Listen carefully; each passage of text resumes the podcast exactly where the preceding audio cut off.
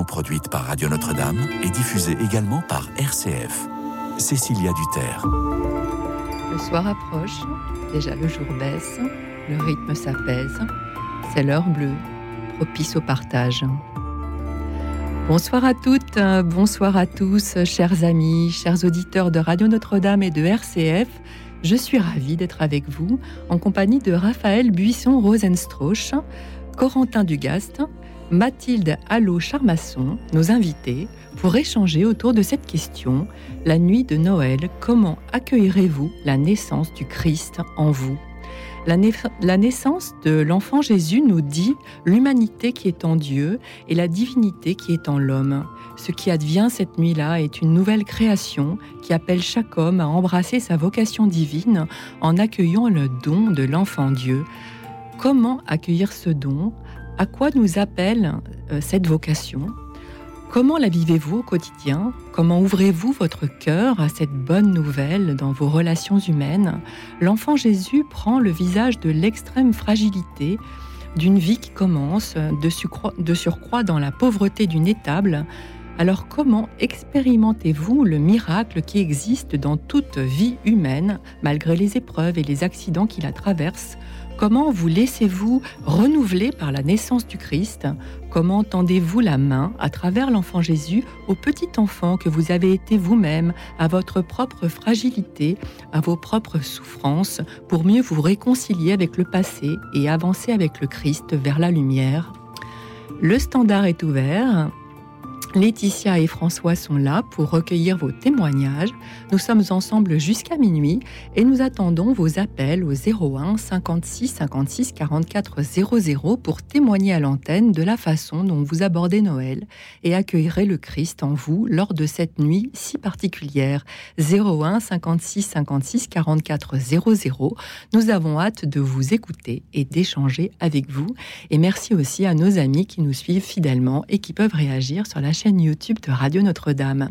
Mathilde Allô Charmasson, Raphaël Buisson-Rosenstrauch, Corotin Dugast, bonsoir. Merci de tout cœur d'être avec nous ce soir. Mathilde Dallot Charmasson, on va commencer par vous parce que vous êtes, euh, on va faire honneur aux dames. Vous êtes diplômée euh, de l'école normale supérieure et vous êtes euh, conservateur de bibliothèque. Vous travaillez à la Bibliothèque nationale de France en charge des collections de manuscrits du département des arts et spectacles. Vous êtes aussi fondatrice et présidente de l'association des femmes et un dieu et vous animez le podcast du même nom. Vous êtes l'auteur et vous êtes aussi pour cela ce soir avec nous, de Mon parcours d'avant au féminin, euh, qui vient de paraître aux, éditions euh, de l'Emmanuel. Alors avant de parler euh, de notre sujet et puis un peu de votre livre quand même, est-ce que vous pourriez nous présenter en quelques mots votre association et votre podcast Des femmes et un Dieu? Alors, historiquement, le... c'est le podcast qui vient en premier. en fait, j'ai en, 2019, euh, après avoir euh, vu le documentaire dont certains auditeurs et certaines auditrices se rappellent peut-être euh, le documentaire d'Arte sur les religieuses abusées dans l'Église, j'ai je, me suis sentie appelée à, faire quelque chose pour briser ce, que, ce que moi je, voyais comme une ligne continue en fait entre des, une conception disons, euh, biaisée euh, des, femmes et du féminin dans l'Église et les violences contre, contre les femmes qui pour moi en découlent en tout cas. Et donc j'ai décidé de, créer ce podcast. au départ, c'était moi toute seule dans ma cuisine avec mon téléphone et une appli gratuite. Et puis, donc, j'ai donné la parole aux, femmes dans, dans, la diversité de leur parcours et de leur vie spirituelle. Vraiment, ce qui était important pour moi, en fait, c'était de leur donner la parole en tant que sujet euh, d'une histoire et d'une vie spirituelle, et pas seulement comme objet d'un discours. Euh, et puis euh, j'ai été rejointe par, par des jeunes femmes que ma démarche, à qui ma démarche parlait. A fait écho, oui. Et on a, on a eu envie d'organiser une retraite, une retraite donc en non-mixité pour les femmes, avec cet arrière-plan féministe, je peux dire le mot. Et donc, euh, on a fait ça en été 2022. Euh, donc, c'est une toute jeune association. Hein. Et on s'est constitué en association en fait parce que c'était la forme juridique la plus, la plus, la plus adaptée. Et maintenant, bah, tous les mois, on propose un cercle de femmes en ligne et chaque deuxième mercredi du mois. Et on propose des retraites donc sous le format 24 heures pendant l'année scolaire pour l'avant et pour le carême et une retraite d'été donc euh, cette année euh, aura lieu la deuxième édition autour du 14 juillet. Alors d'où euh, mon parcours d'avant au féminin dont on va parler. Enfin, je dis d'où parce qu'il y a un lien évidemment avec le. Enfin, il y a une, continuité avec le podcast. On va en parler pendant toute l'émission. Raphaël Buisson-Rosenstroch, vous êtes journaliste hein, et vous êtes chargé d'enseignement spécialiste du Nouveau Testament à l'Institut catholique de Paris. Alors, première question, qu'on pose ce soir à nos auditeurs et que je vous pose. Comment accueillir la naissance du Christ en soi le soir de Noël? Euh, Peut-être par la gratitude, peut-être par la prière, par la confiance, par l'abandon en Dieu. Enfin, je, voilà, ce sont des pistes hein, que je, lance, mais vous avez certainement vos propres, vos propres pistes à nous soumettre. Euh, alors, je pense que, que vous l'avez dit, je pense que la, gratitude, déjà, c'est un sentiment qui doit prédominer euh, dans nos cœurs à cette occasion. Il euh, faut aussi se rappeler que euh, les gens sont nombreux à fêter Noël euh, seuls ou à, devoir, à devoir être dans l'isolement pour, pour, pour vivre cette fête. Et c'est quelque chose de malheureux. C'est pour ça qu'il est important, à l'approche de Noël, de, de, veiller au lien social, de veiller à la proximité avec sa paroisse pour ceux qui en sont éloignés, et, histoire d'avoir des personnes avec qui passer ce moment. Donc je pense que déjà la, gratitude, c'est important, le fait d'avoir une pensée pour euh, ceux qui vont être isolés à cette occasion. Euh, la prière aussi évidemment pour euh, voilà ceux qui, qui sont dans une démarche de foi, ceux qui voilà la, présence à la messe pour qui c'est un moment important du point de vue personnel, mais aussi pour la famille par exemple voilà, on a tous, euh, je pense, un, éventail autour de nous de, pratiques différentes, d'approches différentes des, coutumes de Noël. Et euh, voilà, certains sont plus ou moins dans une pratique euh, religieuse, d'autres plus ou moins dans, dans, une approche qui est culturelle. Donc voilà, ce qui compte, je pense, c'est en tout cas que, que de bons sentiments voilà, nous habitent à, cette occasion. Et voilà, de, mon point de vue, voilà, en tant qu'enseignant sur le Nouveau Testament, journaliste spécialisé sur les questions religieuses, je pense que le plus important aussi, c'est de comprendre comment dire, de comprendre cet épisode, de comprendre dans quel contexte euh, Jésus, le Christ, euh, voilà, apparaît euh, en ce monde, quelle est la promesse qu'il apporte, et voir justement comment Luc et Matthieu traitent de la nativité, comment ils présentent cet épisode, et finalement se complètent. Hein. Il y a une vraie complémentarité entre ces récits, et je pense que ça, ça, peut nous donner beaucoup d'espoir. Et il faut toujours revenir, je pense, vers le texte, essayer de, de le comprendre, de, de l'approfondir. Et voilà, je pense que c'est aussi l'un des enseignements importants à l'approche de Noël méditer euh, la parole. Euh, Corotin Dugast, après avoir été euh, responsable national de l'animation pastorale des œuvres pontificales missionnaires, vous êtes aujourd'hui missionnaire engagé dans l'Église et vous êtes l'auteur du livre Devenir missionnaire sans bouger de chez soi, paru aux éditions Salvator, hein, sur la puissance missionnaire de la prière. Vous donnez chaque lundi une chronique accessible gratuitement sur Osana, intitulée La chronique qui rend accro au chapelet. Vous avez lancé aussi un compte Instagram à votre nom sur la prière. Alors justement, euh, dans cet ouvrage, euh, euh, Devenir missionnaire sans bouger de chez soi, vous nous rappelez que tous les baptisés ont reçu, en même temps que la grâce, une lettre de mission pour annoncer l'évangile. Et vous nous rappelez surtout la force missionnaire du silence et de la prière. Alors plus que jamais, la nuit de Noël, comment se préparer par la prière à accueillir la naissance de, de Jésus en nous pour devenir justement cet apôtre du Christ dans le monde? Eh bien, euh, j'avais écrit un petit programme pendant l'avant, justement, sur Rosanna, euh, pour se préparer pendant tout le tout l'avant à, à cette nuit extraordinaire où, où le Christ euh, se rend présent à nous, se rend présent à l'humanité. et pour moi, il y a, enfin, l'enjeu, pour parler très simplement, c'est de prendre conscience que Dieu a tant aimé les hommes qu'il a donné son Fils unique. Il a donné son Fils unique. Euh, et donc, euh, comment se préparer au mieux à cette nuit C'est d'essayer de, de, prendre conscience que Dieu nous aime. Donc ça, ça peut passer par un temps de prière silencieuse à, silencieux à l'église. Euh, c'est vrai que là, on est dans la préparation, on a les dernières courses à faire, on a les derniers cadeaux à aller acheter, on est dans le rush.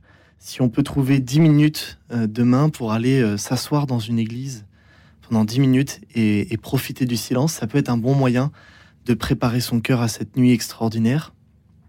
Et puis la deuxième chose, euh, pour moi, c'est de relire, euh, Raphaël l'évoquait à l'instant, euh, de relire les récits qui, nous, qui nous parlent, qui témoignent de ça, dans Matthieu et, dans Saint Luc, de l'incarnation de, Dieu parmi nous. et puis ce qui est, ce qui est fascinant, c'est de se dire que tout ça, c'est vrai. C'est-à-dire que c'est pas un roman, c'est pas, pas une belle histoire de mm. Victor Hugo qu'on lit et dont on se dit que les personnages sont beaux, que le texte est, bien écrit. Non, non, ce qui est raconté, c'est vrai, c'est réel, ça s'est passé. Et, Dieu est vivant et il est là parmi nous. Et, cet événement de Noël, c'est un rappel annuel qu'il est là et qu'il agit pour nous et que malgré tout ce qu'on peut voir à la télé et malgré toutes les mauvaises nouvelles, en fait, Dieu euh, n'a toujours pas terminé d'accomplir sa promesse parmi nous. Alors nous avons euh, Jean-Michel qui est en ligne. Bonsoir Jean-Michel. Ah, il vient de raccrocher, me dit-on. Euh, peut-être qu'on va le rappeler à ce moment-là, parce qu'il n'a peut-être pas eu la patience euh, d'attendre. On va, le, rappeler. Je, reviens vers vous, Mathilde Allô Charmasson. comment avez-vous conçu, alors ce, donc, on reparle du livre, mon parcours d'avant au féminin. Comment avez-vous conçu ce, parcours spécialement donc prévu pour, pour les femmes d'aujourd'hui? Comment ça s'est structuré? Alors, euh, c'est un, programme que j'avais proposé euh, il y a deux ans euh, en ligne. c'est en lien un peu avec l'idée du podcast, hein, de, cultiver sa vie spirituelle en tant que femme. Et ça part aussi du constat, enfin moi c'est mon, mon cas, hein, Corentin l'a dit un petit peu, mais Noël c'est une période très très chargée en obligations diverses et variées, que ce soit euh, des goûters de fin d'année, des les cadeaux à acheter, les, repas à prévoir, euh, les négociations euh, pour savoir si on va manger de la dinde ou du homard. Enfin, pour les deux. voilà. Et, donc en fait, je me suis dit bah c'est vrai qu'il y, a tout ça, et ça fait un peu partie de notre devoir d'État, notamment vis-à-vis des membres de notre famille qui sont qui donnent pas le, même sens à la fête que nous. On peut pas trop dire aux gens Bon, euh, écoute maman, euh, t'es gentil, mais moi, euh, cette année, je vais passer Noël dans un monastère et donc voilà, la dinde, ça sera pour l'année prochaine. Donc il y a ça, il y a toutes ces obligations et on peut en faire une chance en fait de se préparer, de faire des préparatifs matériels, une préparation spirituelle. Alors, on me dit que Jean-Michel est de nouveau avec nous. Bonsoir, Jean-Michel. Bonsoir, bonsoir. Essayé de vous avoir sur YouTube, mais on ne vous a pas du tout sur ah. YouTube, ça ne fonctionne pas. Eh ben, écoutez, comme ça, on prévient notre réalisateur en même temps que malheureusement. moi, pour Noël, ben, j'ai tout simplement euh, essayé d'aller à la messe de minuit, euh, participer à cette messe et communier, recevoir le Seigneur. Je pense que c'est important de, de, de, de, le recevoir en nous, et puis ensuite essayer de décorer un peu la maison, monter des petites bricoles, mais surtout essayer de, de recevoir le Seigneur dans ma paroisse, tout simplement. Voilà. Ben c'est déjà tout simplement, mais c'est déjà important parce que c'est vrai. J'ai la chance, moi, j'ai une chance absolue, c'est que euh, je suis à Paris et à Paris, on peut aller à la messe quand on veut. C'est pas le cas en province, hein, malheureusement. En province, il n'y a pas de, y a pas, il y, a, des messes, mais elles sont peut-être pas aux, horaires qu'on voudrait. elles ne sont pas aux horaires qu'on voudrait. Puis parfois, les églises sont éloignées. Quand on est vieux, âgé, tout ça, malade, euh, on peut pas, quoi. Alors qu'à Paris, on peut. C'est une chance qu'on a nous à Paris. Donc, euh, donc aller à la messe, ça c'est ça paraît. Voilà, aller à la messe et écouter aussi les, les, radios euh, et les télévisions euh, religieuses. Radio Notre-Dame, bien sûr. il y aura la retransmission de la messe oui. de, Rome. c'est très important ça parce que ça permet de, de, faire un lien, une communauté entre nous, entre les auditeurs de Radio Notre-Dame ou votre radio chrétienne. C'est extrêmement important. Un grand monastère invisible, comme on disait. C'est vrai. C'est très très important. voilà. Corentin Dugas, hein, vous voulez répondre, euh, dire un mot à Jean-Michel? Bah, j'ai rien à dire, c'est tout simple d'aller à la messe et en même temps, c'est voilà, c'est extraordinaire, c'est le principal de recevoir le, ah bah le, le, Seigneur. Donc, j'ai pas de, plus de, de, commentaires à faire que ça. C'est voilà, c'est l'essentiel. Voilà.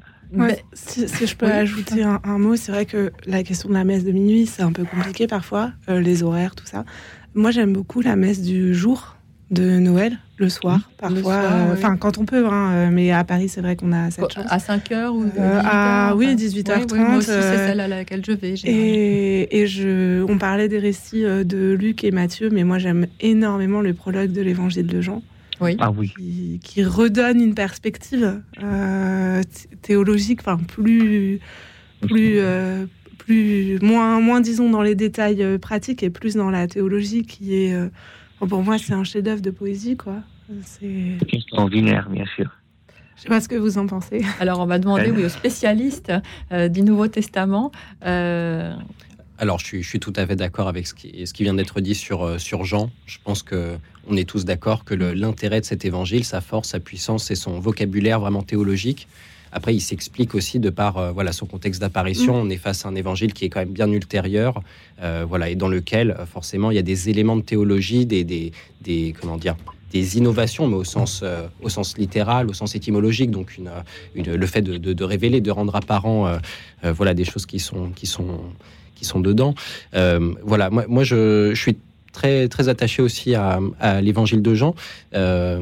Euh, voilà, parce qu'il a ce, langage particulier, même si en même temps, euh, voilà, j'ai aussi beaucoup de considération pour Marc, Matthieu, Luc, notamment euh, Marc et Matthieu, où le, le, monde juif est très présent, très représenté, le, lien est, on va dire, beaucoup plus fort. C'est vrai que quand on arrive, quand on arrive dans l'évangile de Jean, on a l'impression qu'il y a une plus grande distance qui s'est creusée voilà, entre, entre le Christ, ses apôtres et la communauté juive, les communautés juives, de, devrait-on dire. Et voilà, c'est pour ça que je suis aussi attaché par exemple au récit de Matthieu et de Marc, hein, où on reconnaît quand même le, monde dont il est question. Et euh, voilà, cette proximité qu'il y a entre le judaïsme et le christianisme est quelque chose que je trouve très important à, cultiver. Et euh, je pense que pour les juifs comme pour les chrétiens, une bonne manière de le faire, c'est justement de se, pencher vers ces évangiles qui, portent vraiment en commun un héritage, une transmission, hein, quelque chose qui est annoncé dès les généalogies au premier, premier chapitre de, de Matthieu et, euh, et, de Luc. Et voilà, avec cette manière de dire qu'il y a une filiation. Voilà, tout à l'heure, Corentin disait que, que Dieu n'a pas fini, il n'en a pas fini avec nous, il n'a pas fini son projet vis-à-vis des hommes, et ça s'exprime notamment du point de vue des, générations, hein, des, euh, des, euh, c'est-à-dire de la, transmission euh, qui, est, qui est celle de Dieu parmi les hommes depuis, depuis Adam. Et voilà, je pense que c'est quelque chose de très important. Merci beaucoup, Jean-Michel. Si, je peux rajouter un tout petit mot, je, je penserai aussi à tous ceux qui ne peuvent pas fêter Noël à cause de la guerre. Voilà. Oui, bah, il, faut, on il, faut, être en communion avec eux. On est en communion de, de prière, de pensée, de prière, euh, euh, effectivement, avec, euh, avec tous ceux qui, qui, qui, vivent dans des pays en guerre. En effet, vous avez raison de le souligner. merci, beau merci beaucoup, Jean-Michel. passez de bonnes fêtes de Noël. Merci. Les, les premiers appels sont en train d'arriver au standard. Alors, merci, chers auditeurs, de continuer à nous appeler au 01 56 56 44 00 pour échanger donc autour de cette question, la nuit de Noël, comment accueillerez-vous la naissance du Christ en vous? Je vous propose d'écouter euh, pour le moment l'ensemble vocal L'Alliance, Venez, euh, divin Messie. Écoute dans la nuit, une émission produite par Radio Notre-Dame et diffusée également par RCF.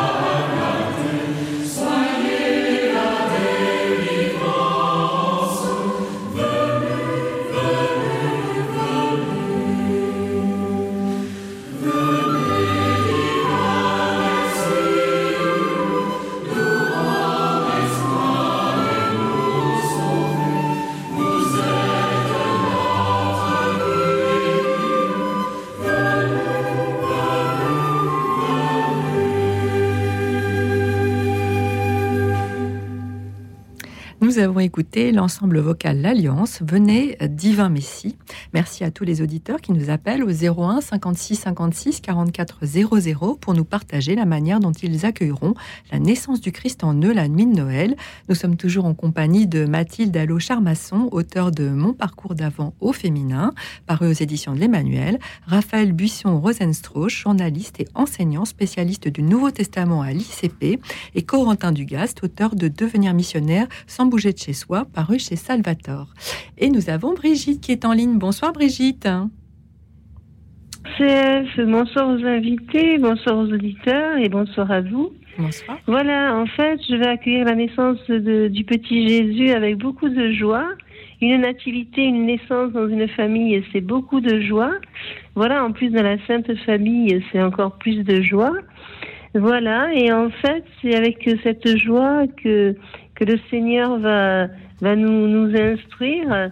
Et le petit Jésus euh, va devenir euh, grand, il va, il va aller au temple. Voilà, et puis euh, Jésus va devenir guérisseur. Il va faire tellement de beaux miracles sur terre que même les non-croyants vont, sont, sont toujours euh, ému de savoir que c'est un homme qui a révolutionné la terre.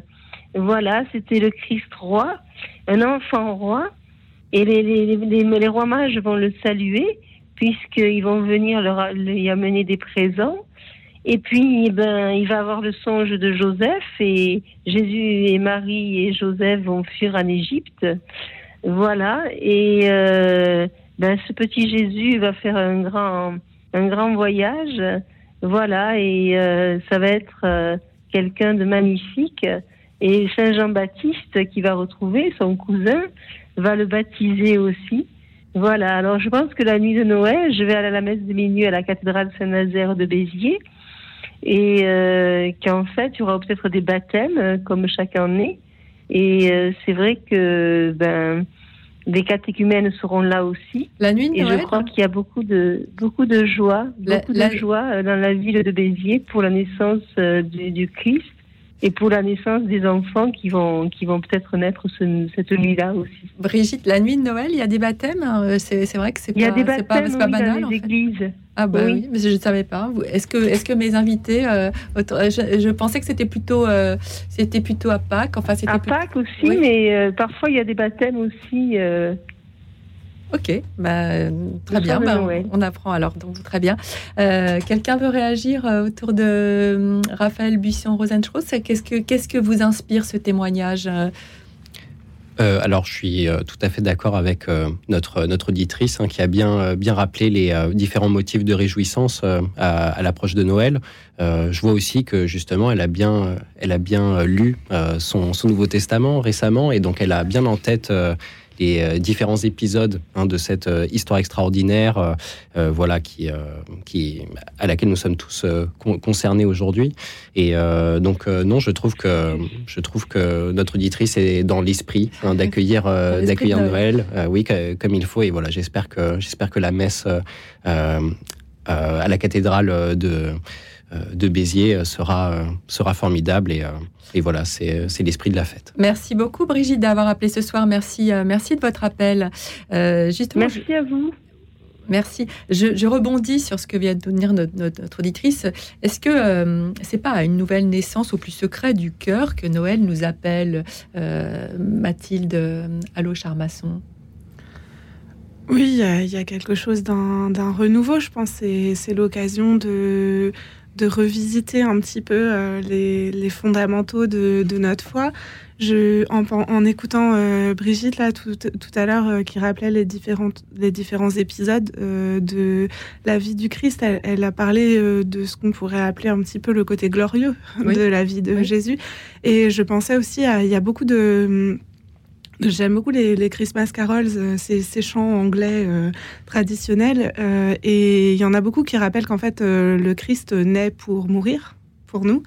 et je trouve que ce qui est, beau aussi dans Noël, c'est que ça, c'est l'incarnation pour, nous sauver. Le sens est, quand même là. Et on se réjouit dans la perspective de Pâques, bien sûr. Et donc, j'ai perdu du coup ce que je, que je voulais dire. mais pour, dire que en fait, c'est un événement qui est qui, qui, qui, est qui, qui qui, qui, est une étape dans l'histoire du salut et que c'est ça qui est, qui est beau spirituellement. Cette première, cette première étape.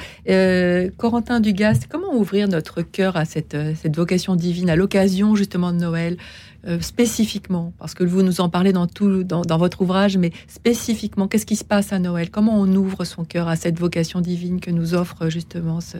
Bah, je pense que une, euh, enfin, je, ne suis pas sûr qu'il y ait une recette euh, miracle, bien sûr, mais, sinon, sinon on aimerait tous l'avoir.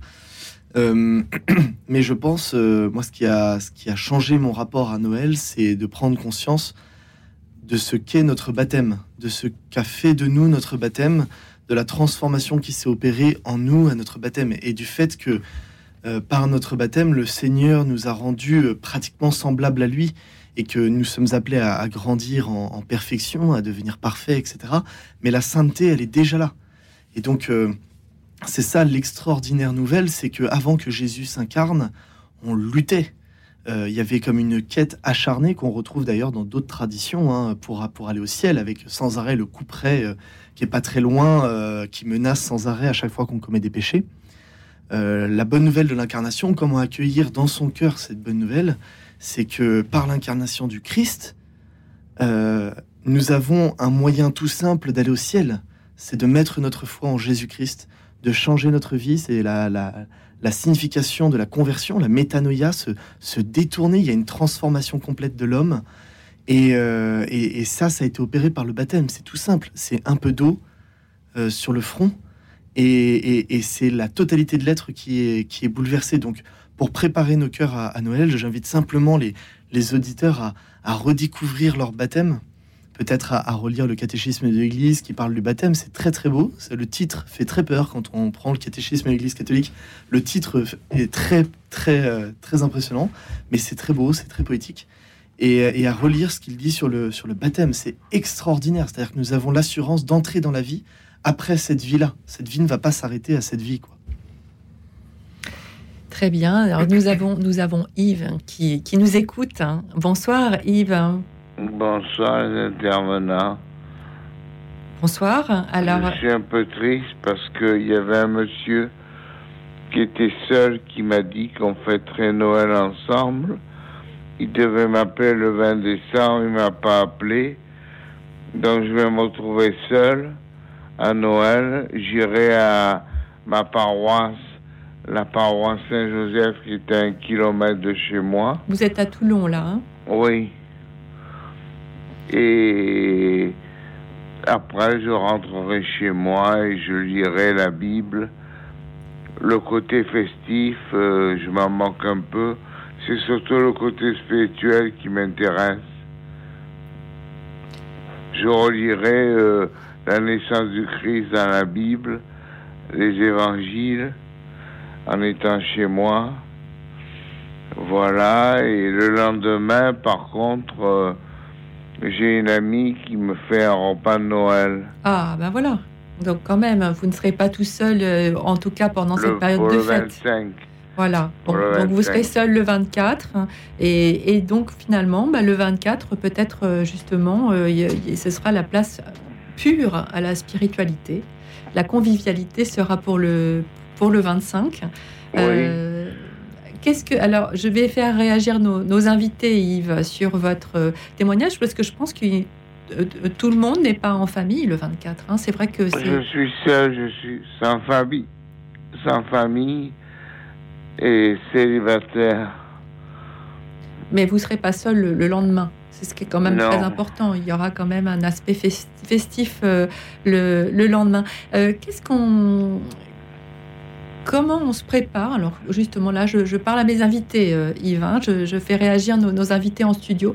Quand on est seul le 24, au fond, et bon, alors en plus là, Yves a quand même la chance le 25 de ne pas être tout seul pendant tout le, week-end de, Noël. Quand on est seul le 24 et justement on va à la messe, est-ce que finalement peut-être que c'est pas là qu'on est? Je ne veux pas me faire euh, l'avocate, euh, voilà, mais est-ce que c'est pas là justement qu'on va aller au cœur même de, cette... Euh, vous parliez de, l'aspect tout à l'heure d'aller dans une église avant la messe, en silence. Euh, peut-être que finalement, bah, cette nuit de Noël, on est particulièrement encore plus en communion parce que bah, la fête, ce sera après, ce sera demain. Qu'est-ce que vous en pensez, Corentin bah, La première chose qui me fait réagir, c'est que euh, s'il y a des auditeurs qui nous entendent à Toulon et qui sont proches de la paroisse ah, Saint-Joseph, qu'ils euh, rejoignent, Yves, mmh. voilà, que Yves se manifeste à sa paroisse.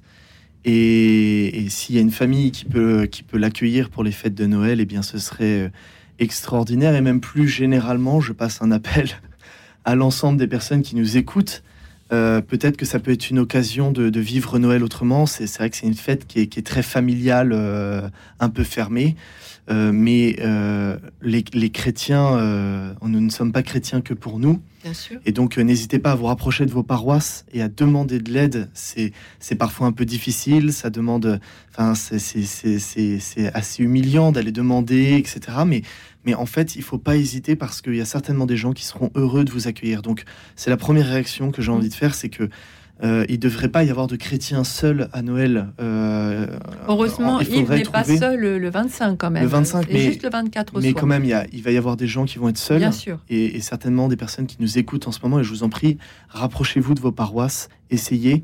Peut-être, je vous garantis rien, mais en tout cas, euh, j'appelle un peu à la solidarité des uns et des autres. et puis pour les autres, en fait, c'est très délicat parce que Jésus s'est incarné précisément pour les gens seuls. Mmh. C'est-à-dire qu'il s'est incarné pour ceux qui sont pauvres, pour ceux qui galèrent, pour ceux qui n'ont plus d'espérance dans le cœur et qui luttent quotidiennement avec euh, des pensées qui les ramènent vers leur solitude, vers leur pauvreté, etc.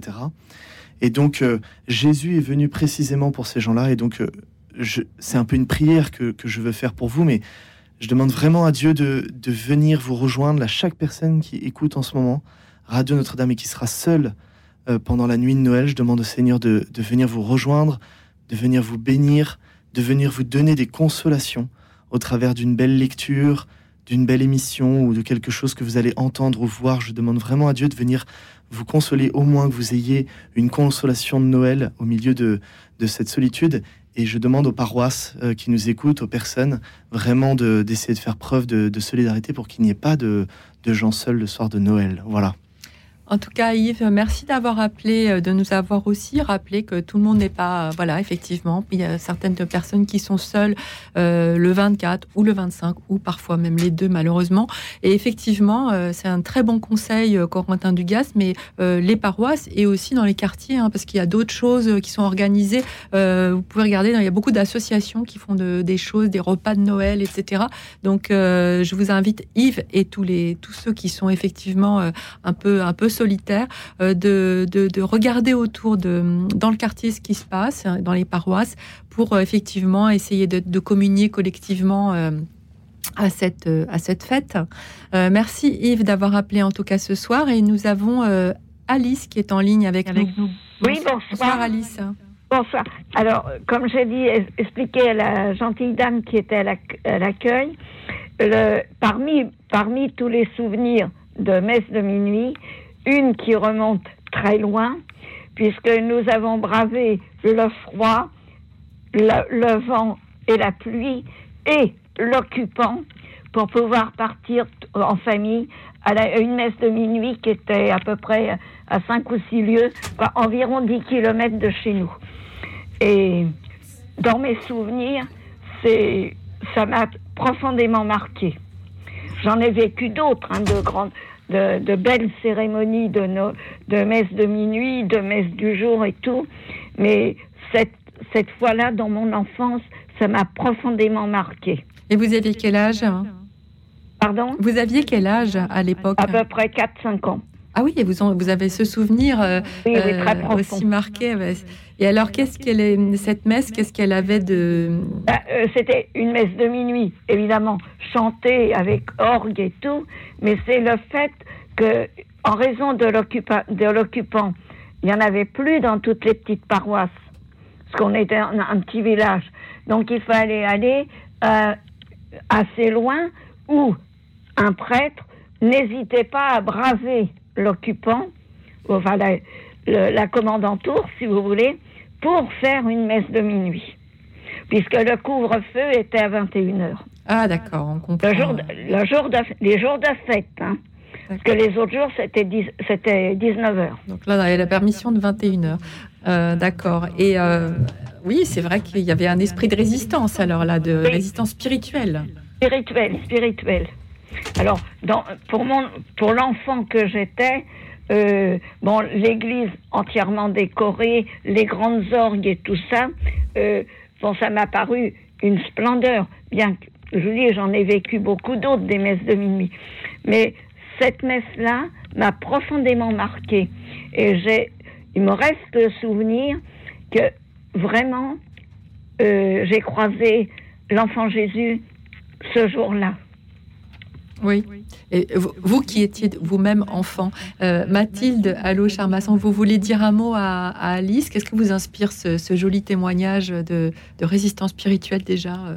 Euh, jeune? Juste merci, c'est magnifique, ça, ça m'émeut beaucoup parce que ça me rappelle euh, ma grand-mère, alors qui était sans doute un peu plus âgée que vous quand même, parce qu'elle avait 16 ans pendant l'occupation, qui me racontait beaucoup de souvenirs de, de, ce temps-là, et je trouve ça, enfin ça, ça, me touche beaucoup ce que, ce que vous dites. J'ai pas grand-chose d'autre à ajouter, mais merci vraiment d'avoir appelé pour partager ce souvenir. Merci Alice d'avoir appelé ce soir pour nous, partager ce, souvenir d'enfance. Euh, euh, bravo aussi de ce souvenir si marquant à, à 4 ans. Bravo d'avoir des, souvenirs aussi, euh, bons de, de votre enfance.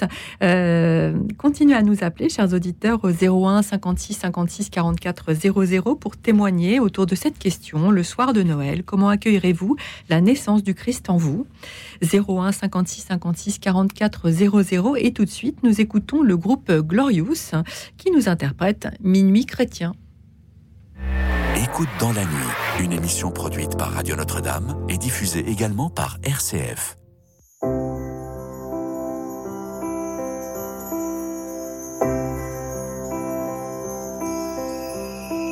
Minuit chrétien, c'est l'heure solennelle Dieu descendit jusqu'à nous. Pour révéler l'amour de notre Père et que sa grâce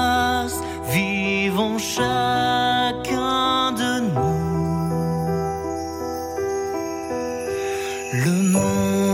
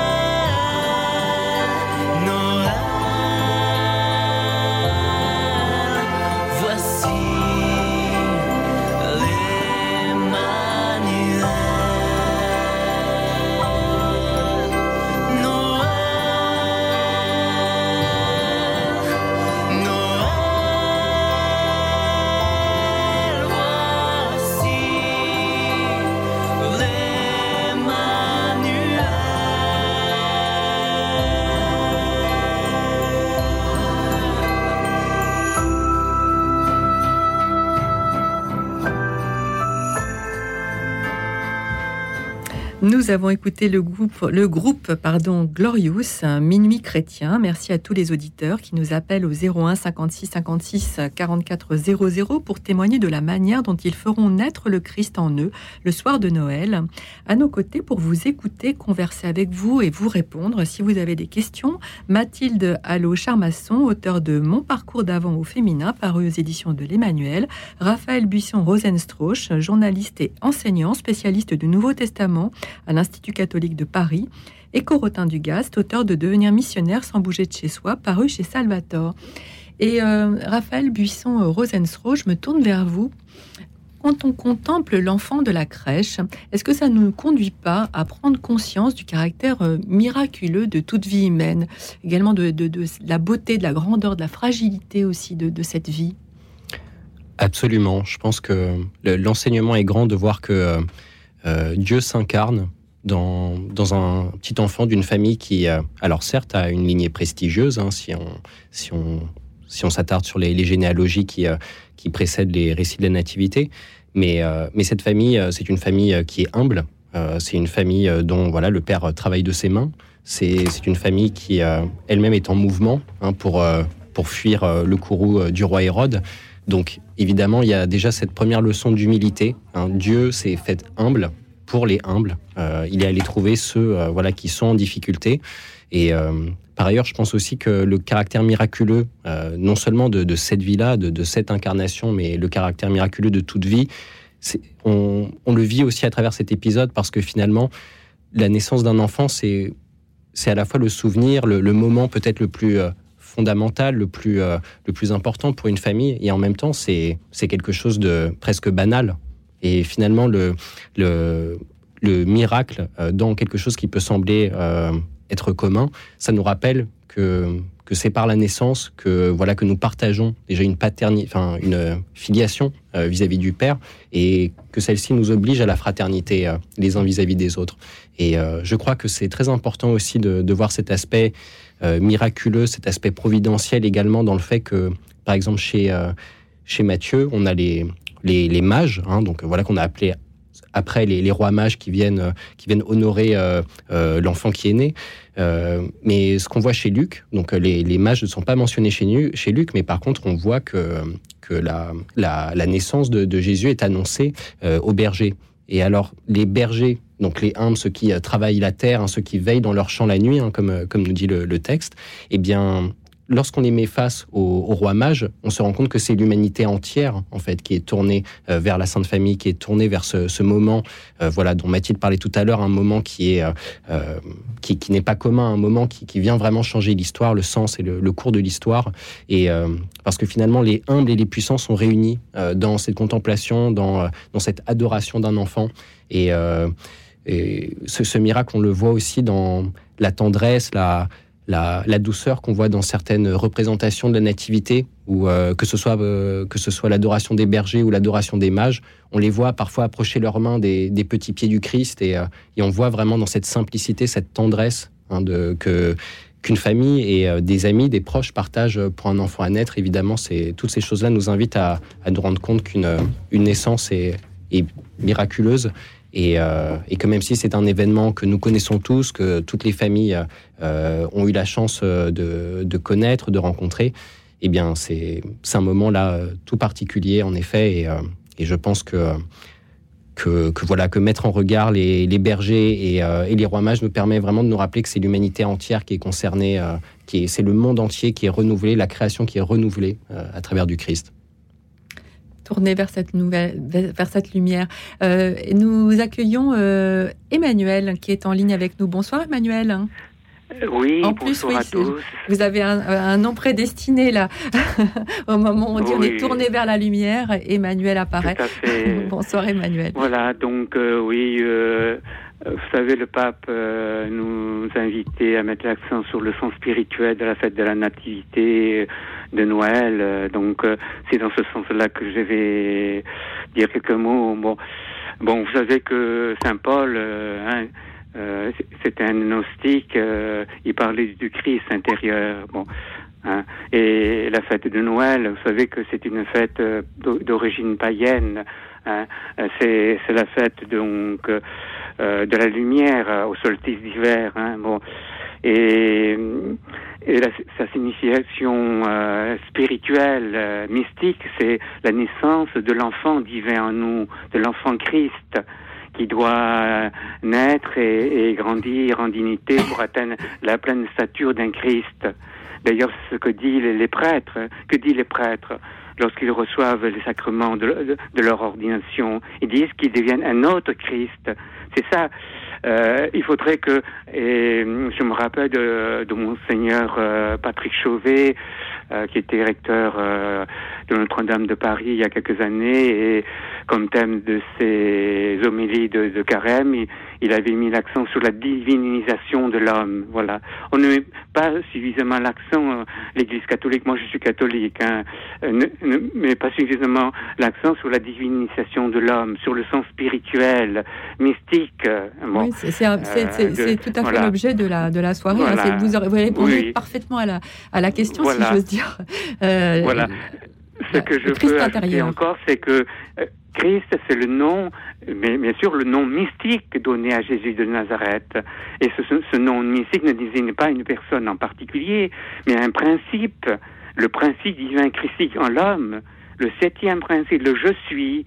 Hein? En grec, euh, Christ signifie le, le Christos, c'est-à-dire loin, le glorifié, dont il finit euh, ce que euh, Saint Paul appelle le Christ intérieur, hein, c'est-à-dire un principe métaphysique. Alors on va Jésus laisser. a on- demandé à ses disciples, pour vous, qui suis-je? Et Simon-Pierre dit, tu es le Christ de de Dieu, le Fils du Dieu vivant, c'est-à-dire le glorifié loin de l'Esprit du Seigneur. Emmanuel, Voyez euh, oui, on voit très bien et c'est- passionnant hein, ce que vous nous, euh, nous, nous dites là. On est dans le cœur même du sujet et euh, Raphaël euh, Buisson-Rosenstro, je voudrais vous, vous euh, échanger avec vous, euh, Raphaël. Oui, d'accord. Oui, tout d'abord, euh, euh, bonsoir Emmanuel, et euh, merci, de, Bonsoir. mais- mais merci de nous appeler. Euh, non, ce que je voulais vous dire, c'est notamment vous parliez des, des racines, euh, des racines païennes de la fête de, de Noël. Alors c'est, Oui. on voit en effet hein, dans les écrits des pères de l'Église que euh, certains certains pères de l'Église discutent de l'opportunité justement d'avoir une fête autour du solstice d'hiver pour pouvoir euh, notamment euh, voilà avoir une célébration au cœur de l'hiver, une célébration euh, voilà qui euh, qui tombera à point nommé. Notamment, il voilà, il y, avait toutes sortes de discussions autour de la fête du Sol Invictus. Donc voilà, le Soleil invaincu, qui était une fête très importante chez chez les Romains et qui justement était voilà se, se, se trouvait aux alentours du, du solstice d'hiver. Et alors, c'est un moment important symboliquement pour pas mal euh, d'autres religions. hein. On le voit aussi pour euh, euh, les Juifs à Hanouka. hein. C'est aussi une fête euh, qui célèbre hein, le triomphe de la, de la lumière sur les ténèbres. Donc, euh, évidemment, la- l'analogie de, de ce point de vue-là est, est assez forte. On peut même dire que finalement, le chandelier de, de Hanouka, voilà, allumé, paré de ses bougies, rappelle un peu le, le sapin qui est pa- paré lui aussi de, voilà, de, de, de lumière et, et de couleurs. Même si, voilà, je pense qu'il faut quand même garder à l'esprit le fait que la fête de Noël, euh, même si voilà, elle s'est, comment dire, elle s'enracine dans un contexte qui lui préexiste, hein, tout comme les institutions de l'Église catholique lui, lui préexistent. hein. elles ont, elles sont, voilà, elles étaient celles de, de euh, voilà, de l'organisation politique, culturelle euh, et sacerdotale à Rome euh, avant, euh, avant que le catholicisme euh, n'existe. Mais vraiment, je pense que le sens donné à cette fête, euh, voilà, quelque chose d'unique et de particulier, même si l'on le compare à, à d'autres, euh, d'autres célébrations religieuses qui, justement, au cœur de l'hiver, vont nous rappeler l'importance de la lumière, du soleil, de la chaleur. Euh, euh, de quelle lumière s'agit-il? C'est de la lumière de la conscience christique. On- dit que les mages de, l'Orient, parce que euh, symboliquement la lumière vient de l'Orient. Donc les mages, on, dit que c'est des astrologues. Moi je pense que c'est plutôt des sages qui ont vu symboliquement l'étoile hein, qui est après descendue sur sur Jésus. Mais c'est l'étoile de l'esprit du Père. Hein, et donc, d'ailleurs, on, on, on souvent l'esprit euh, sous la forme euh, d'une colombe qui descend sur Jésus et à la Pentecôte sous, sous la forme sur les apôtres sous la forme de langue de feu. Bon, euh, c'est ça, c'est la lumière de l'étoile de, de la conscience du Père qui, qui a d'ombre. Euh, euh, donc, donc, c'est- le, le principe euh, euh, immortel en l'homme, le principe divin christique en l'homme, euh, euh, le, le principe christique, l'enfant christique, l'enfant divin. Nous sommes de filiation divine. Hein, D'ailleurs, Saint Paul dis- disait, la création tout entière souffre et soupire dans le douleur de l'enfantement, dans l'attente de la manifestation des fils de Dieu. Emmanuel, Euh, je- euh, nous sommes, oui. Je, on vous écouterait toute la soirée, mais euh, comme il y a Oui. beaucoup, beaucoup d'appels, je suis Oui, obligée quand même de vous couper et Voilà. surtout de faire euh, interagir nos invités. Mais euh, c'est passionnant hein, ce que vous nous avez dit et vous, et vous, et vous êtes vraiment au cœur du sujet. et C'est Voilà. d'autant plus passionnant Un que c'est ce, petit- un que- petit c'est ce mot dont. encore. Alors, Excelsior, Excelsior, à Noël, fils de la lumière, euh, de la lumière de la conscience, où se diffère l'enfant Christ est né dans le cœur de tous les hommes, éveillé à la nature divine. L'homme est de filiation, l'homme est de nature divine. C'est ça que l'Église catholique doit mettre en lumière. Voilà, merci beaucoup. Merci beaucoup, la lumière Emmanuel. du Christ. Merci, nous vous embrassons aussi. C'est Noël, alors tout le monde s'embrasse. Merci beaucoup, Emmanuel, de votre euh, très beau, euh, très belle intervention et, euh, effectivement le Christ intérieur. Mathilde, allô Charmasson, je me tourne vers vous. Le Christ intérieur, vous en parlez dans le Christ intérieur chez la femme aussi. Comment, faire naître ce Christ intérieur pendant le parcours d'avant? Donnez-nous des quelques exercices, puisqu'il y a des exercices euh, euh, dans le livre. Euh, oui, bah, je pense que l'enjeu de, de l'avant, euh, c'est d'arriver à, à- enfin c'est c'est de c'est de effectivement euh, se mettre en contact euh, avec ce Christ intérieur, peut-être euh, se, se désencombrer pour de, de, ce qui- de, de ce qui de ce qui empêche le, le reste du temps. Et hum, je, je rebondis un petit peu sur, sur ce que disait Raphaël et puis sur ce qu'a dit Emmanuel sur les racines païennes de cette fête. Oui. Euh, je pense que c'est c'est une. Enfin. Euh, dé- déjà, moi, je trouve ça très beau, en fait, euh, que qu'on se dise que on- vient donner un sens chrétien à ces, à ces traditions euh, qui, qui nous parlent profondément, au-delà de, au-delà du christianisme, parce que c'est ça l'incarnation, en fait. hein. c'est Dieu qui se manifeste dans les formes de notre humanité. Et donc, je, trouve que, enfin, moi, ce que je propose en tout cas dans, le livre, c'est de se réapproprier certaines de ces traditions, de ces symboles. Euh, notamment, ben, on parlait de la lumière euh, autour de la Sainte Lucie, qui est fêtée, euh, donc qui, veut dire lumière hein, en, latin, et qui est fêtée notamment dans les pays scandinaves avec euh, une fête de la lumière. En profiter pour, pour voilà, faire advenir cette lumière à l'intérieur euh, en la fabriquant aussi à l'extérieur, puisqu'il y a un petit exercice, pour, enfin une petite activité pour préparer ces cadeaux euh, en fabriquant des bougies. C'est bon- très concret. Très, très concret et très, très bonne idée et très belle idée. Euh, alors, euh, nous allons faire une courte pause de deux minutes et nous retrouver juste après. Continuez, chers auditeurs, à nous appeler au 01 56 56 44 00 pour échanger et nous partager la façon dont vous accueillerez le Christ en vous la nuit de Noël. 01 56 56 44 00. Comment vous préparez-vous à accueillir le don de l'enfant Dieu? À tout de suite. Thank you.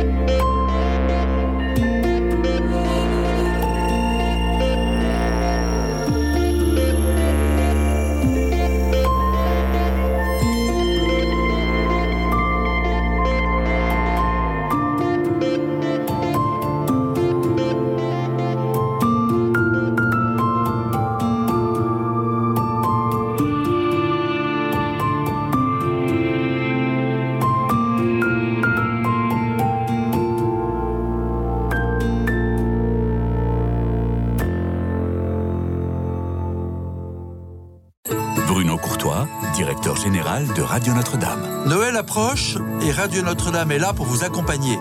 Nos journalistes mettent tout en œuvre chaque jour pour apporter un regard spécifique sur le monde qui nous entoure, avec réalisme et espérance, même si ce n'est pas facile tous les jours.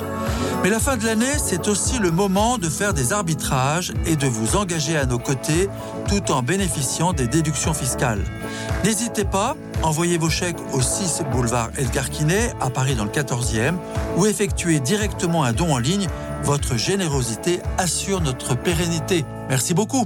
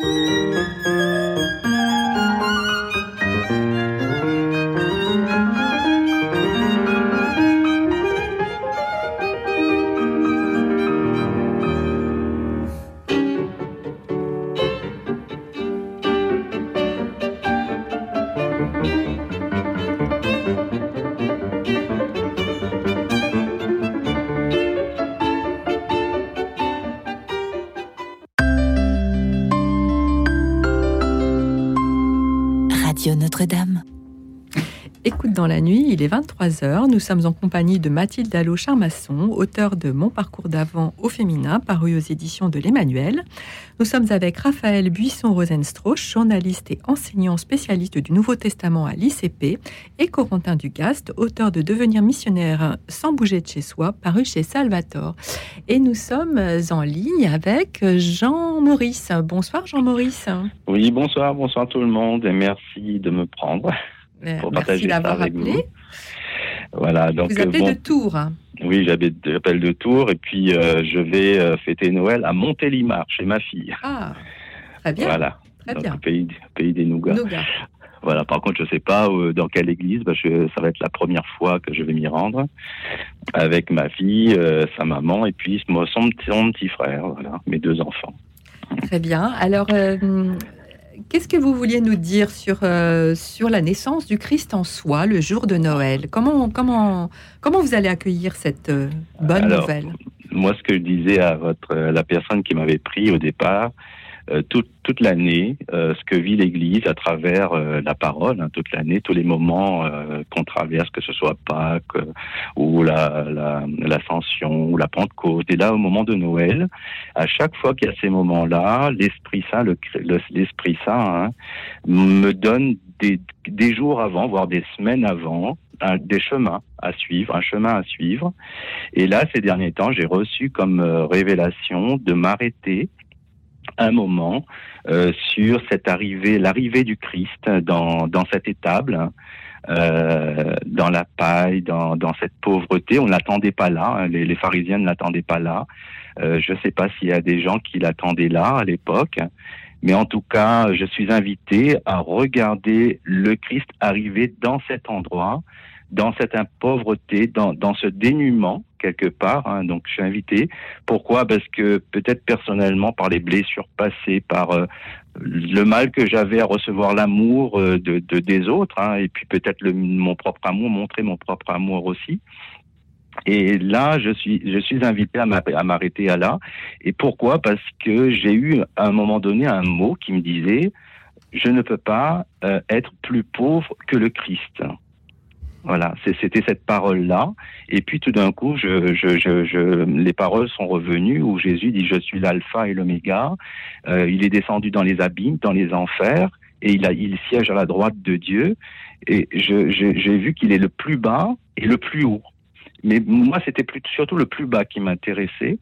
Et, du coup, le, fait de, savoir maintenant qu'il est le plus bas, hein, et, ça veut dire qu'il il- il est, quelle que soit notre situation, quel que soit ce que l'on vit, eh ben Jésus nous rejoint parce qu'il a tout traversé, il a tout connu, euh, même dans mes misères, les, plus grandes tribulations euh, que, je- que je peux avoir, mon orgueil ou tout ce que je, je peux traverser, eh ben mes interrogations, ma solitude, parce que moi je vis seul, mes épreuves, mes chutes, mes rejets, mes ressentiments, eh ben je sais maintenant que Jésus a la solution pour moi.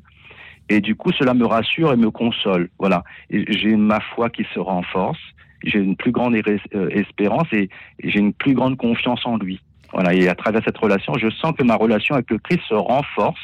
Voilà. Il me sert plus fort contre lui et il me révèle la vraie vie, une vie de bonheur et de paix, euh, loin de la puissance du monde, mais avec la puissance de Dieu, dans la sagesse, dans la paix du Christ, dans, l'amour et la charité. Voilà. Il, m'invite à venir euh, boire, toucher, me laisser toucher par son amour et par sa charité. Voilà. Et, je pense que, enfin, voilà ce que je, je suis invité et je, c'est un chemin que je vais suivre, bien sûr, parce que l'appel, je le sens au plus profond de moi-même que c'est un appel de me laisser toucher par son amour.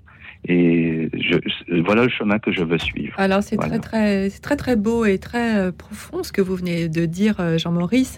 Merci de ce très très beau témoignage et je vais faire euh, réagir évidemment nos invités qui, qui brûlent de, de vous de vous parler en fait. Alors Corentin Dugast, je vois que voilà, vous a- évidemment ça vous parle forcément euh, Oui, ça me parle beaucoup. fait écho au livre aussi, Je hein. vous remercie, je vous remercie infiniment d'avoir partagé ça. C'est très important de le dire parce que si le Christ s'était incarné dans une famille riche, il aurait rejoint qu'une partie de la population. Alors ce qui est extraordinaire dans le fait qu'il s'est incarné euh, dans cette famille-là précisément, qui était la- une famille très pauvre, puisqu'on le sait au moment où, où Marie présente l'enfant Jésus au temple, elle, elle donne, elle fait le don euh, de ce qui était recommandé pour les familles très très pauvres.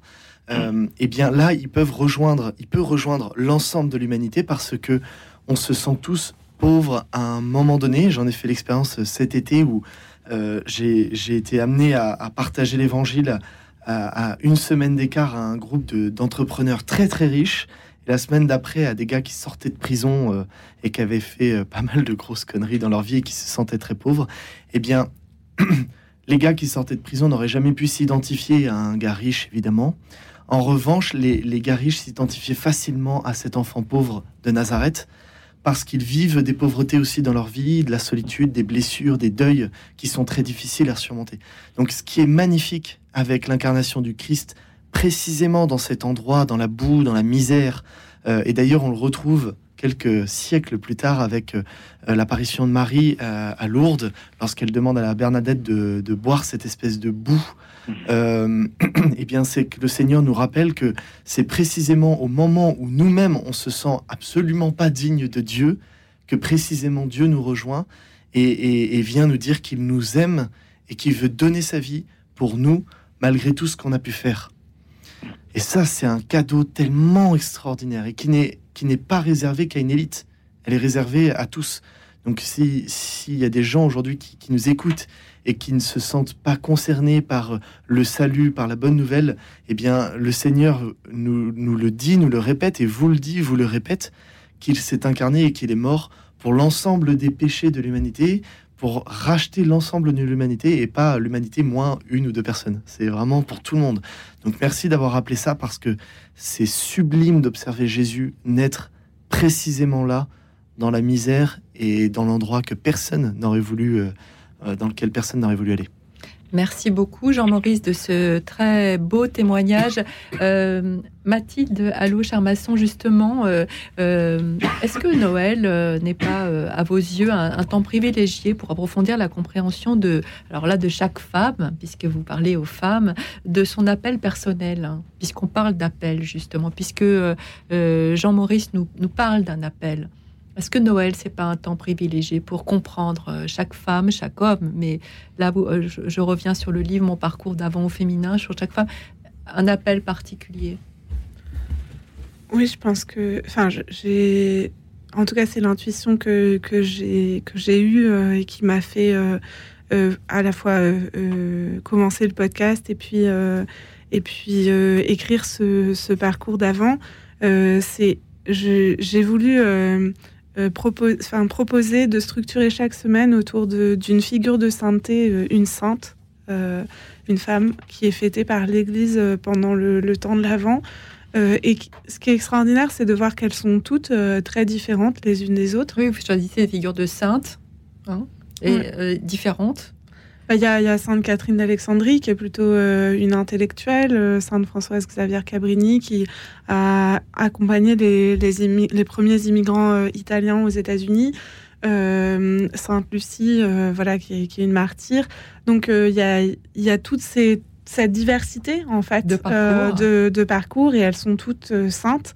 Et pour moi, c'est un appel à chacune et à chacun, bien sûr, à, à, comprendre comment, euh, co- comment incarner avec notre propre personnalité, nos propres talents, euh, nos propres euh, désirs, notre, notre état de vie, incarner cette, cette vocation à, la sainteté qui, qui est une vocation à l'amour, en fait.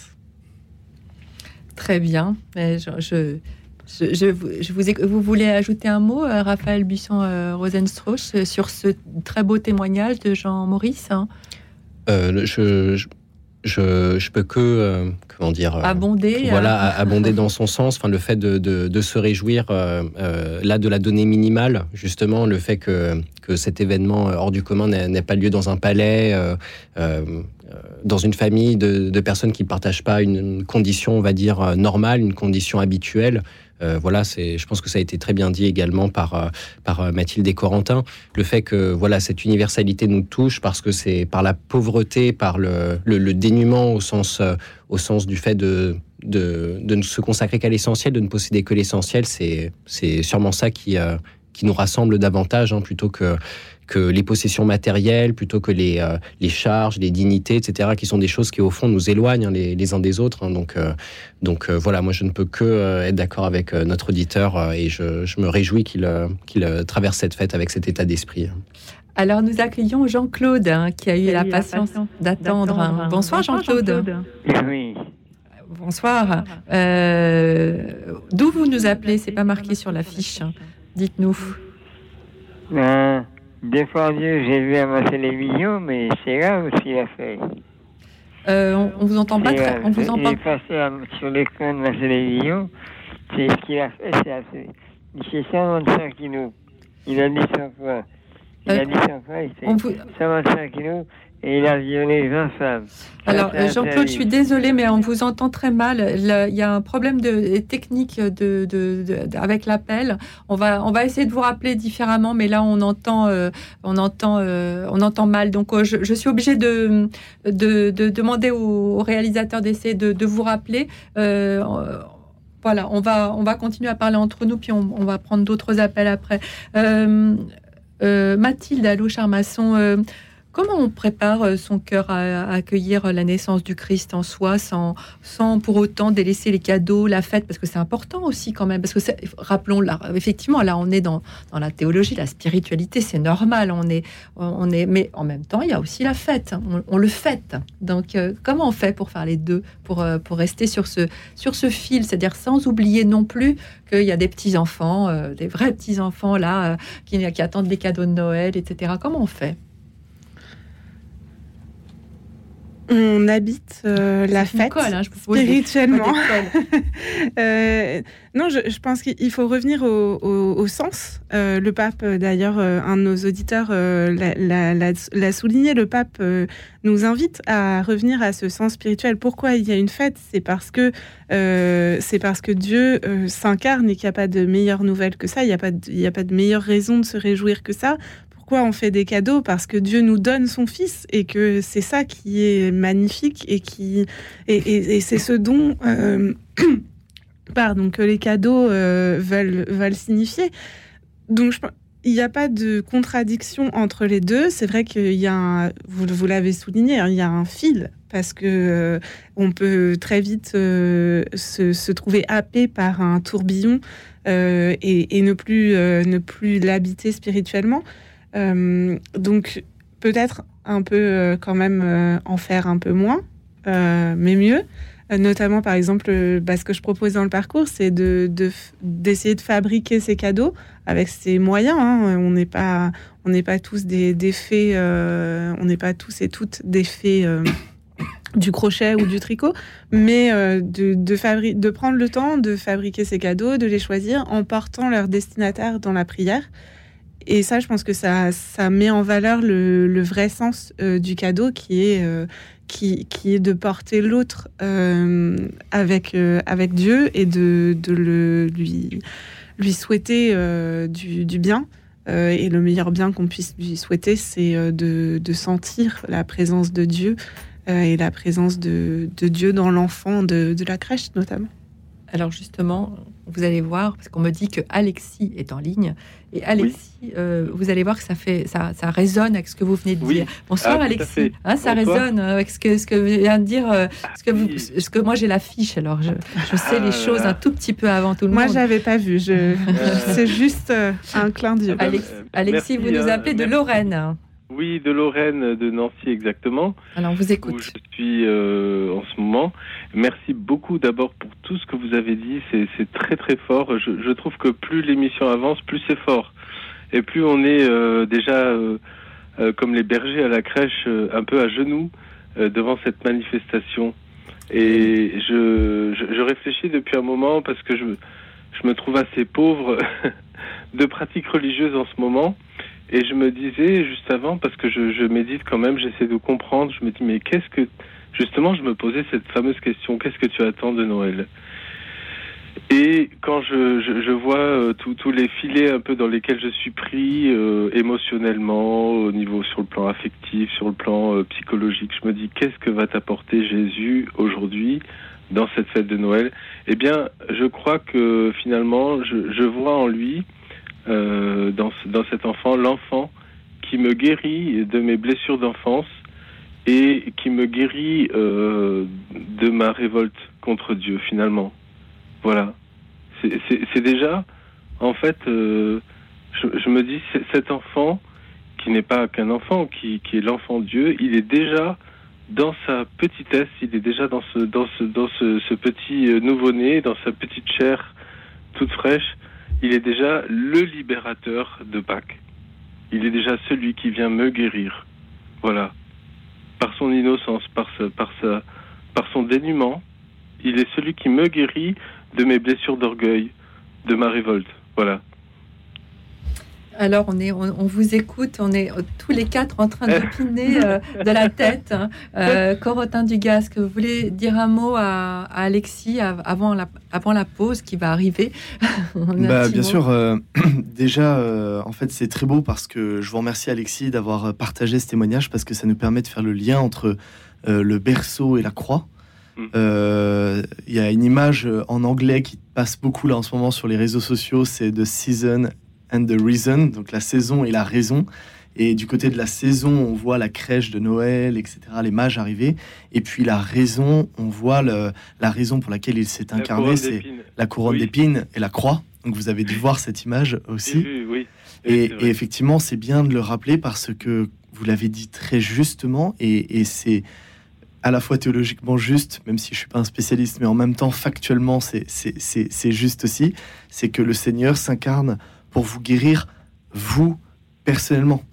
Alexis, et si, et si Dieu avait dû venir sur cette terre et mourir sur la croix seulement pour vous, il l'aurait fait, euh, évidemment. Donc, ça permet de rappeler à chaque auditeur euh, d'essayer de- d'avoir cette conscience-là. Donc Alexis l'a déjà, c'est génial, mais s'il y a des auditeurs qui nous écoutent et qui n'ont pas cette conscience-là, eh bien, euh, peut-être de demander à Dieu d'a- d'avoir cette grâce-là pour Noël, de prendre conscience que Dieu s'incarne pour chacun d'entre nous. Il y a une phrase dans le catéchisme que j'aime beaucoup, j'aime beaucoup le catéchisme, vous l'avez compris ce soir, c'est que Dieu nous a tous connus et aimés personnellement pendant sa vie. Donc c'est extraordinaire parce qu'il s'est vraiment incarné pour chacun d'entre nous et qu'il a pensé à chacun d'entre nous pendant toute sa vie terrestre jusqu'à la mort sur la croix et c'est ce qui l'a fait tenir.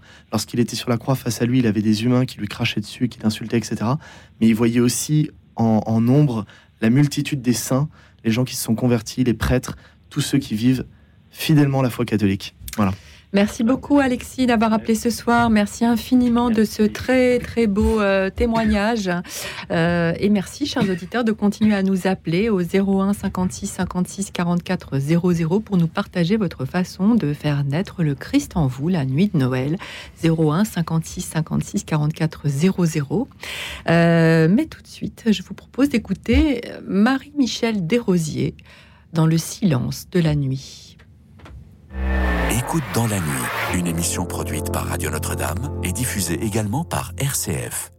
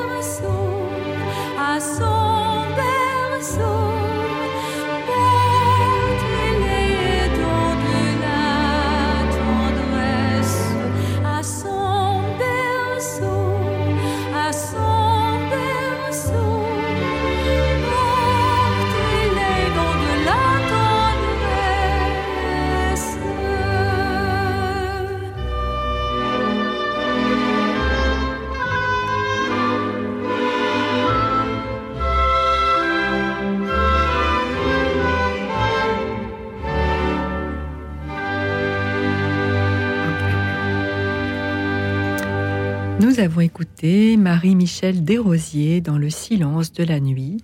Nous sommes avec Mathilde Allo Charmasson, auteur de Mon parcours d'avant au féminin, paru aux éditions de l'Emmanuel, avec Raphaël Buisson-Rosenstrauch, journaliste et enseignant spécialiste du Nouveau Testament à l'Institut catholique de Paris, et Corentin Dugast, auteur de Devenir missionnaire sans bouger de chez soi, paru chez Salvatore. Et avant d'accueillir euh, Simone, à qui je demande une petite minute de patience, je, me tourne vers vous, Raphaël Buisson-Rosenstrauch, puisqu'on parlait justement de que, Noël nous conviait à, la reconnaissance de cet enfant toujours vivant en nous et pourtant euh, si souvent oublié.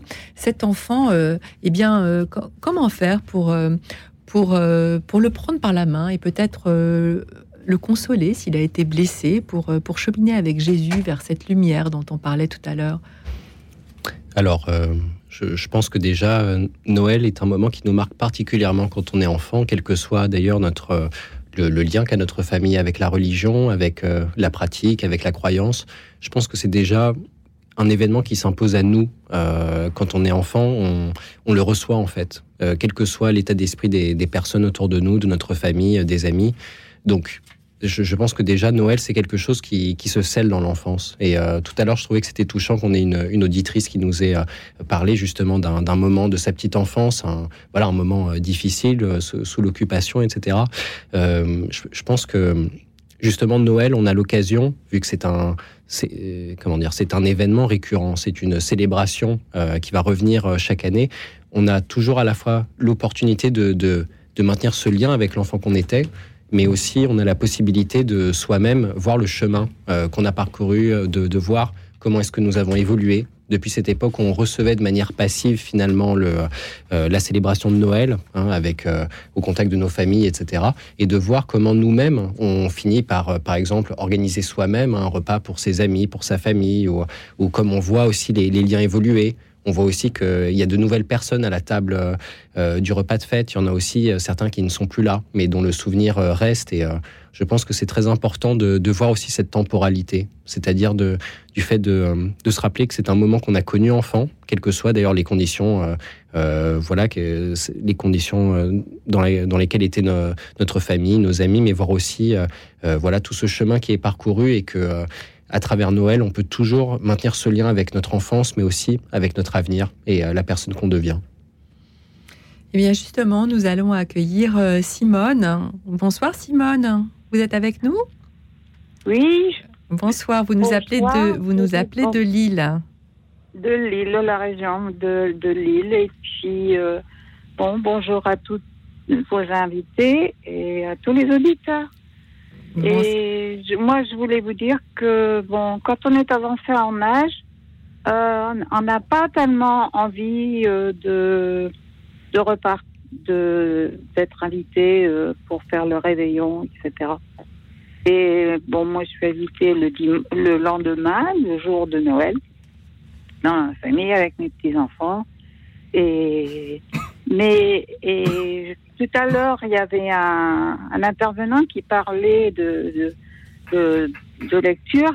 Et moi, j'ai été à la procure cet après-midi. Et puis euh, je me suis repris parce que je l'avais déjà lu, mais comme ça, su- succinctement, euh, la, euh, la gloire des bons à rien de Sylvain Détoc, euh, que j'ai découvert euh, en écoutant euh, ben, la prière du matin à 5h30 et puis après il y a quelqu'un qui parle de d'un sujet, il parlait de, il parlait de son livre. Et donc c'est par rapport à ce que disait tout à l'heure votre intervenant, que dans que Dieu a choisi beaucoup de de gens euh, de petites euh, conditions pour euh, bah, pour faire ce qu'il avait à leur faire faire pour disons par rapport à l'appel aussi Oui, c'est ça. Vous, vous revenez sur le, vous rebondissez sur le, sur le, le fait que chacun euh, doit comprendre, et particulièrement à, ce, à cette fête de Noël, nous rappelle à notre, à cet appel justement. Euh, et Voilà. euh, voilà. Et, parce que j'ai été baptisée j'avais 19 ans sur ma tête j'étais pas de de famille qui pratiquait Et je vous assure que ma foi, elle n'a pas été euh, très théologique. Mais comme euh, je suis très attachée au centre spirituel du Haut-Mont et aux Jésuites, Ah oui, euh, c'est un très beau 40, centre. 50 ans. Mhm. Euh, donc, quelque part, voilà. Donc, le, le soir de Noël, euh, je vais faire la sacrée. Je sais pas si je l'ai dit, non. Euh, je suis, je m'occupe de la sacristie euh, à la paroisse avec euh, d'autres, d'autres couples. Et donc, je vais, je vais faire la messe l'après-midi à 6 heures. Mais le soir, je vais pas bouger. Et je vais, et je vais rebouquiner ce livre-là. Très Et je voulais parler aussi en même temps que un jour, comme quoi c'est le chemin de Dieu. Je crois que c'est pas notre chemin. Je crois qu'il faut se laisser euh, à, euh, ce qui nous arrive. Parce que je partais à Lyon pour la semaine avant Noël et quelque part, euh, c'était mes enfants, eux, et, leurs huit, parce qu'ils ont six enfants. Donc, ils partaient dans la belle famille. C'était la- l'année de la belle famille. Parce que des fois, c'est nous, des Simone, c'est on va pas, on va pas trop trop rentrer dans le détail parce qu'on on va rester plutôt sur l'idée de du. Alors, l'idée, de- bah, c'est que je suis. Je, me suis, ah, je lui ai demandé, ben, dit, tu pourrais pas me donner l'adresse, euh, comment on part euh, sur la route à Paray-Monial. Et je suis allée à Paray-Monial et je suis allée à la messe qui avait lieu à 6 heures. Et à 6 heures, euh, après la messe, c'était fini. Il y a un le prêtre qui s'avance vers moi et puis il me dit ben, Qu'est-ce que vous allez faire? Ben, je, je vais attendre parce que je voudrais aller à la messe de minuit avec vous. Et, et, et il me dit ben, Vous venez avec nous? Ben, Je dis Non, non, non, non, je veux rester à la messe de minuit. Ben, il dit Nous, on va revenir à la messe de minuit. Voilà, donc vous Et avez finalement, passé la, la- Ce prêtre, ce prêtre, c'était le recteur. Et il m'a invité à venir à manger avec tous les bénévoles et tous ceux de la paroisse. Alors justement, voilà, on revient sur l'idée, pardon euh, Simone, je, je vous, je vous coupe un petit peu parce que vous savez, il y a beaucoup de gens qui veulent parler ce soir, mais ça, ça recoupe complètement justement tout à l'heure Yves qui disait qu'il était seul le 24, et vous aussi, vous, là vous dites, euh, je vois sur la fiche, ça me gêne pas d'être seul le 24 parce que je vois mes enfants le 25, et en effet, euh, le 24 Voilà. vous êtes à la messe et le 25 vous avez, vous avez la famille, on- comme on va dire, mais c'est vrai que euh, tout à l'heure on parlait de Yves qui était tout seul et d'autres gens sans doute sont seuls, de se rapprocher effectivement des paroisses, des prêtres qui euh, très souvent effectivement euh, dans un mouvement comme ça de euh, très collectif, euh, voilà, euh, proposent aux gens seuls de se, de se, de les rejoindre. Merci beaucoup Simone d'avoir appelé ce soir. Merci et je vous souhaite un très joyeux Noël. Donc un À vous aussi à toute euh, l'équipe de qui vous entoure. Merci beaucoup, merci beaucoup Simone. Euh, bonsoir Julien. Vous êtes Bonsoir, toujours vous là Vous- Oui, on vous entend très bien. Vous appelez de Saint-Brévin-les-Pins. C'est ça. Alors, on vous écoute, Alors, Julien. Pour, pour moi, la plus belle chose pour Noël, c'est d'aller à la messe de minuit et d'y participer. Et si possible, d'amener quelques amis s'ils veulent venir avec moi.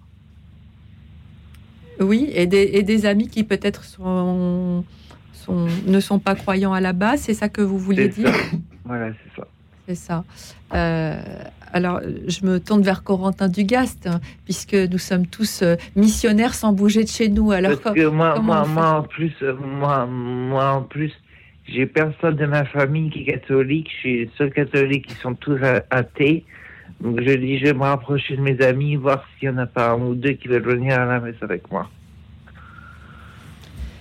Alors, comment on fait euh, justement Là, Julien, je vous écoute. Effectivement, euh, c'est peut-être aussi hein, le- la fête de Noël, Corentin Dugast, une façon, euh, je ne dirais pas d'évangéliser, mais peut-être d'amener des gens qui n'iraient pas justement à la messe dans une messe, de, je dirais, plus classique.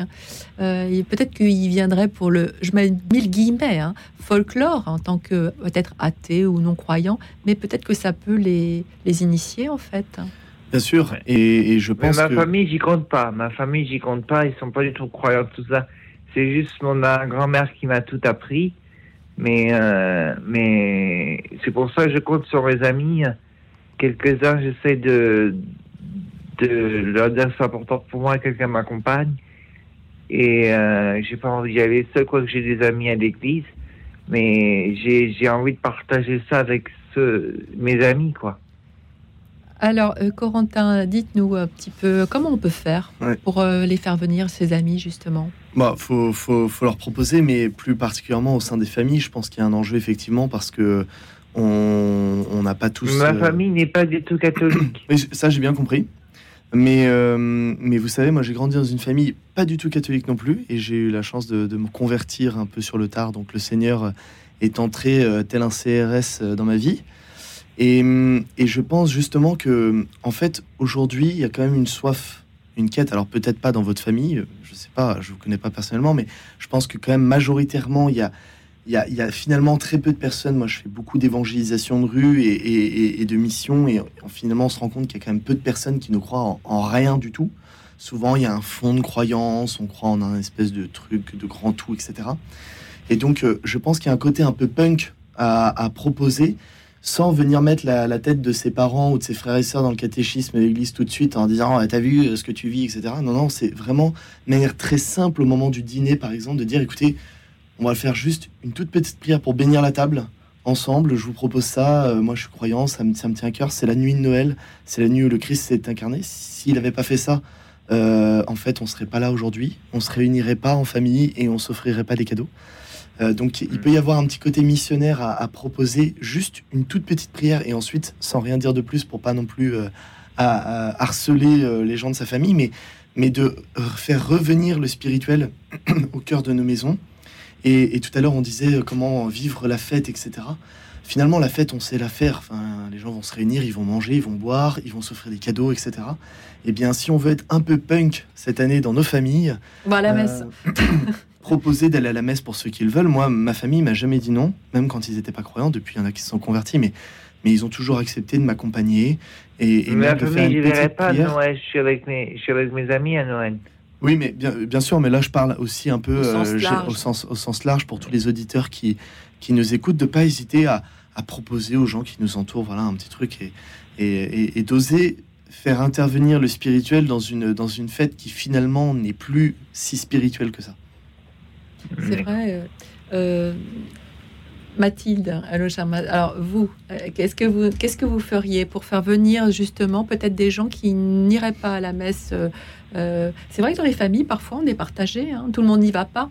Euh, là, sur cette antenne, je pense qu'il y a beaucoup de familles, voilà, euh, catholiques pratiquantes, qui vont aller tous ensemble. Et, et quelle merveille, quelle merveille quand c'est cela. Mais c'est pas toujours le cas. Alors, comment, on, comment on peut faire pour amener euh, des gens qui n'iraient pas forcément, qui vous accompagneraient pas Comment vous faites?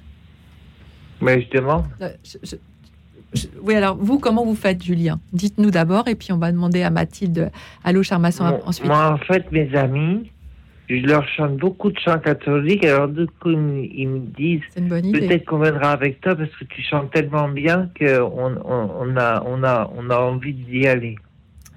C'est une bonne idée par la, par la musique. hein. Une... euh, vous avez d'autres idées, euh, Mathilde? Ah, c'est quelque chose que, que j'ai fait aussi euh, quand j'étais euh, quand, quand j'étais plus jeune, quand j'étais étudiante. On avait une chorale éphémère avec des amis. On chantait des Christmas carols dans la rue. Ça n'avait pas de but d'évangélisation, mais effectivement, on voyait que ça arrêtait vraiment les gens et qu'ils étaient, ils avaient. Je, je rejoins vraiment Corentin de. Moi, je constate ça chez mes amis qui, pour la plupart, ne sont pas croyants. Cette soif spirituelle. Et moi, je partirais de là, en fait, de cette euh, soif et de et, d'essayer de, réveiller justement ce, désir euh, de quelque chose de plus grand euh, qui est en chacun de nous, en chacun et en chacune de nous.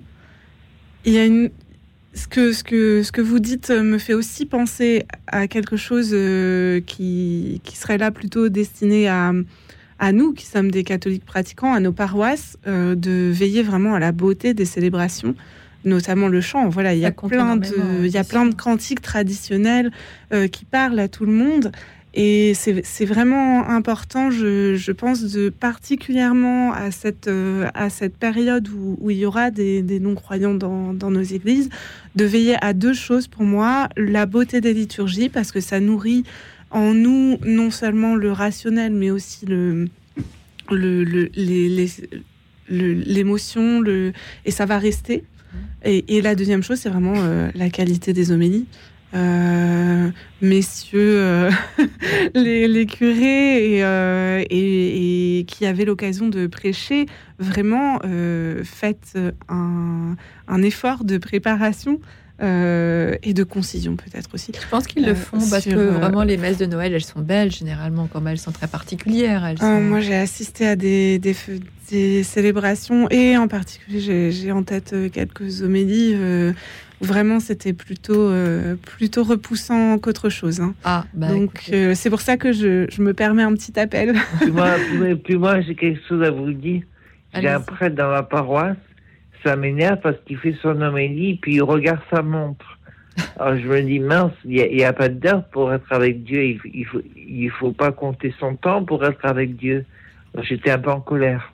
Je pense qu'il regarde sa montre, euh, comme moi je regarde aussi les horloges, vous savez, pendant cette émission, pour euh, pas dépasser, parce qu'il y y a des temps impartis. Donc euh, je pense que les- les- la messe, elle est, elle est très, si on y réfléchit, elle est très. Alors c'est vrai que peut-être la messe de Noël peut être un petit peu plus longue parfois, mais normalement une messe c'est une heure, hein, donc euh, c'est très, il y a un timing à respecter. Donc ça, faut pas en vouloir aux prêtres de respecter le timing, justement, parce que Mathilde disait qu'il y en avait parfois qui étaient trop il, fait, il fait son homélie en 15 minutes, et les autres, ils font, ils font l'homélie en 30 minutes. Ah oui, mais parfois, même en étant concis, on est très profond et, et voilà. Et puis, euh, ça dépend, hein, vous savez. du hein, coup, sort tout, tout, tout, tout, tout le temps euh, avant avec celui qui regarde sa montre.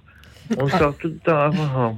En tout cas, merci beaucoup, Julien, d'avoir appelé ce soir. Merci et à puis, euh, j'espère que vous aurez de nombreux amis qui vont vous accompagner, euh, euh, croyants ou, ou moins croyants, et que grâce à vous et grâce à, à votre désir de leur faire découvrir plus grand qu'eux-mêmes, vous allez les entraîner vers cette belle lumière de, de Noël. Raphaël euh, Rosenstro, je me, je me dis que pas toujours facile non plus pour les chrétiens de, de garder l'espérance dans un monde euh, quand même en plein chaos, où la violence, la, guerre, on l'a rappelé tout à l'heure, la violence en tout cas règne, et dans ce flot parfois de, mauvaises nouvelles qui peut nous accabler, comment on, peut accueillir la joie de Noël, d'être dans l'instant comme ça de, de, cette joie de Noël, tant pis, en laissant euh, de côté le, le reste. Comment on fait en fait? Alors, euh, j'en reviens à mes réflexes de. euh, euh, voilà, de- d'a- d'amateur hein, des, des écritures et, euh, et je pense qu'une bonne manière peut-être déjà de, de s'extirper soi-même de la temporalité dans laquelle on peut être un peu enfermé dans les discussions qui sont toujours les mêmes, les inquiétudes euh, qui sont les nôtres aujourd'hui. Revenir au texte, déjà ça nous permet de nous éloigner de nous-mêmes, de, de nous Ouais. éloigner de, notre quotidien, ce quotidien qui trop souvent euh, se met entre nous et les autres, ou entre nous et nous-mêmes, ou entre nous et Dieu. Hein, parce que les, préoccupations concrètes, matérielles, euh, euh, liées à notre vie professionnelle, euh, liées à notre vie sentimentale ou que sais-je, ce sont des choses qui peuvent voilà nous bloquer. Alors a fortiori lorsqu'on lorsqu'on n'a pas de toit au-dessus de la tête, lorsqu'on on est en contexte voilà de, guerre, d'affrontement, de difficulté, euh, évidemment c'est d'autant plus d'autant plus tragique. Peut-être, alors je ne peux pas parler pour pour euh, pour tout le monde et euh, il y a des situations euh, qui sont insolubles, mais malgré tout, je pense que la, le Nouveau Testament nous offre cette possibilité de pouvoir revivre autant qu'on le désire cette histoire extraordinaire. Alors on on s'est beaucoup focalisé ce soir, c'est vrai, hein, dans nos prises de parole, dans, enfin voilà, sur ce qu'il y a de positif hein, dans dans la fête de Noël, ce qu'il y a de positif dans le le, message du Christ. Je pense que déjà, on peut se replonger dans, euh, dans ces moments euh, positifs, dans euh, cette espérance. Voilà, à partir du moment où on se dit aussi que, que Joseph et Marie voilà, fuient une situation qui est complexe, hein, qui est difficile également.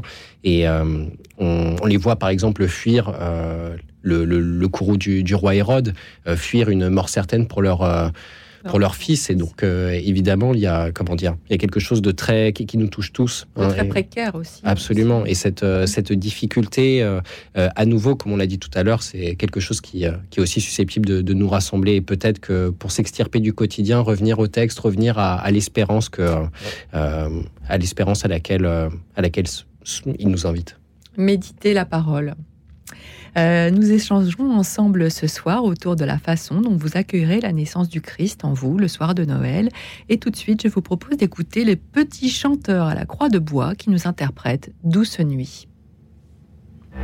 Écoute dans la nuit, une émission produite par Radio Notre-Dame et diffusée également par RCF.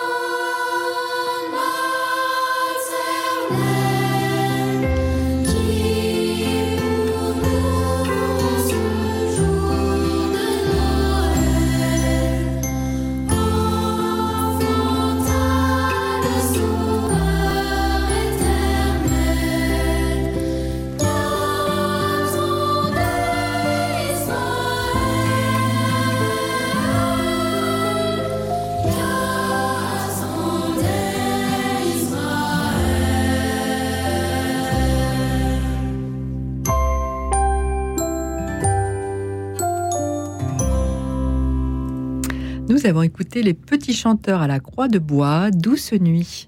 Euh, Mathilde, allô, cher maçon, je... Nous parlions en antenne et on se disait que la maternité était sans doute une façon très privilégiée de participer et d'être associée à l'œuvre créatrice de Dieu. J'aimerais que vous, vous qui avez écrit mon parcours d'avant au féminin, ça doit vous parler cette, euh, cette euh, idée. Bah, c'est vrai que j'essaye de, mettre en valeur les expériences des femmes comme des expériences spirituelles, y compris ces expériences qu'on perçoit d'abord comme, euh, comme corporelles et comme physiques. Et hum, j'ai été très touchée euh, de, de cette idée qui, qui m'est revenue à plusieurs reprises dans, dans mes lectures et puis dans des interventions auxquelles j'ai assisté ces derniers temps, de, de théologiennes qui, qui disent que euh, la maternité, c'est une réalité profondément spirituelle et c'est vraiment euh, dans, la, dans la, matérialité, hein, la grossesse, de, euh, donner son corps. Et c'est vraiment en fait ce qui se passe, Euh, ce que le Christ fait sur la croix. euh, ou plutôt ce qu'il fait euh, à la scène et puis ensuite ce qu'il fait sur la croix, c'est quelque chose que les femmes euh, traversent vraiment dans leur corps au cours des maternités et des grossesses. Et ça, c'est quelque chose qu'on peut aussi, euh, enfin qu'on peut contempler euh, dans la crèche. Moi, j'ai une Marie euh, qui est enceinte. Vraiment physiquement, on voit, on voit son ventre et je change après pour une, sainte famille avec un bébé. Donc là, il y a- quelque chose de, très beau là, je trouve, qui est qui, qui peut euh, nous, nous parler euh, particulièrement euh, euh, à, à- à nous euh, femmes, mais qui, euh, qui rejoint, euh, je pense, toute l'humanité. Raphaël Buisson, Rosensroche, c'est la maternité de. C'est le. euh, très très particulier la façon dont vient au monde euh, le Dieu incarné. Euh, oui, je, je trouve que c'est très vrai. Je suis très d'accord avec, euh, avec ce qui vient d'être dit. Euh, je pense que le, le christianisme particulièrement est une religion qui a vraiment donné une place importante euh, à l'expérience féminine, hein, que ce soit au travers euh, voilà, du personnage de Marie et de la dévotion qui lui est associée. La préoccupation qu'on a vis-à-vis de, de sa vie, de ses, euh, de ses états mentaux, de comment elle traverse euh, voilà, une vie qui n'est pas euh, finalement un, long fleuve tranquille. hein. Et, mais je pense aussi au travers des nombreuses saintes hein, qui sont honorées dans le calendrier, etc. Je, je pense que c'est vraiment là il y a quelque chose que voilà dans, dans le judaïsme par exemple les, les matriarches aussi sont très importantes. hein.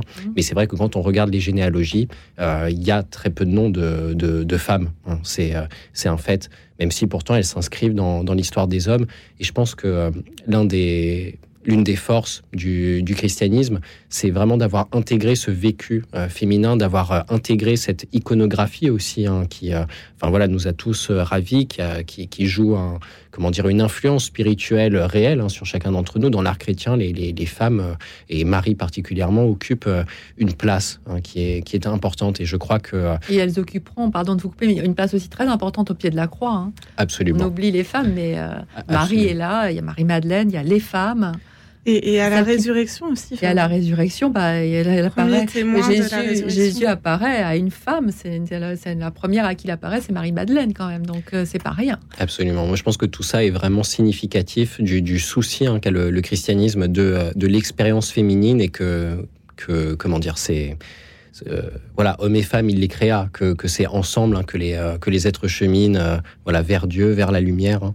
Et, euh, mais je, pense que c'est quelque chose de, très vrai, de très important. Et euh, on vit une époque où on, rééquilibre hein, nos, relations entre hommes et femmes. Et je pense qu'il est important que, que, les hommes aussi soient à l'écoute de, cette réalité, euh, aussi bien du point de vue euh, théologique que du point de vue euh, purement existentiel et immédiat. Et dans la Bible, cet équilibre euh, finalement existe euh, déjà. Cette justesse existe déjà par le, parce que effectivement la Bible parle aussi de, de- de- des femmes. Euh, Corentin Dugast hein, sur cette maternité. euh, Est-ce que ça divine, parle à ma hein, maternité? Est-ce que ça parle à votre paternité, à votre Est-ce que ça vous parle tout court? Oui, bien sûr. En fait, moi, ça m'évoque, ça m'évoque trois choses. La première, c'est que euh, je suis très sensible à la dévotion euh, à la très sainte Vierge de, Saint Louis-Marie Grignon de Montfort. Et il a une phrase dans le Secret de Marie qui est, très, très, très belle. C'est que Dieu a créé un monde pour l'homme voyageur, c'est celui-ci. Il a créé un monde pour l'homme des bienheureux, et c'est le paradis. Et il a créé un monde qu'il s'était tout réservé, auquel il a donné le nom de Marie. Marie, c'est le paradis de Dieu. Et, en ce moment, là, jusqu'à jusqu'à dimanche, lundi, euh, Dieu est dans son paradis. C'est-à-dire que c'est là où il vit pleinement ce, petit paradis, cette paix. Il, il tressaille d'allégresse dans le sein de Marie en rencontrant Jean-Baptiste. Et puis ensuite, euh, une fois qu'il sera délivré de, ce paradis, euh, eh bien, euh, il va vivre cette vie difficile avec la fin qu'on connaît. Mais là, pour l'instant, il est dans le paradis de, il est dans son paradis qu'il s'était créé. Et la deuxième chose, c'est que ça nous ouvre à cette dévotion mariale parce que euh, je pense que Jésus et Marie, du coup, ne vont pas l'un sans l'autre. Et c'est très bien dit, très délicatement dans, les évangiles au moment des, récits de l'enfance, quand euh, euh, Joseph doit fuir en Égypte et revenir, c'est marqué il prit Marie et l'enfant et il partit. Et puis de la même manière, quand il revient, il prit Marie et l'enfant. Donc voilà, on est vraiment invité pendant cette période à redécouvrir que Marie chemine aussi avec nous dans ce chemin vers le ciel et qu'elle nous accompagne et qu'elle est le paradis de Dieu. Donc elle connaît mieux que personne ce que ce qu'est Dieu, ce qu'il est, ce qu'il attend de nous. Et donc euh, le dernier point auquel ça me fait penser et que j'aimerais évoquer, c'est que alors euh, c'est si on termine pas sur une note très très très positive, mais en même temps il faut il faut prier pour ça. C'est que ça nous invite à prier pour la vie, elle qui est tellement menacée aujourd'hui ou qu'on veut réduire à plein de choses très utilitaires, utilitaristes. Euh, la vie de son commencement jusqu'à son terme. Euh, cette période de Noël aussi peut être une période pour nous, et d'ailleurs il y a eu la fête de Notre-Dame de Guadeloupe le 12 décembre, euh, pour prier pour la vie, pour demander au Seigneur d'intervenir et de permettre que la vie soit, soit protégée de nouveau euh, en France. Voilà. Oui, vous avez raison, et c'est un, c'est un très beau mot de, très beau mot de la fin. Prions pour la vie en cette période de Noël.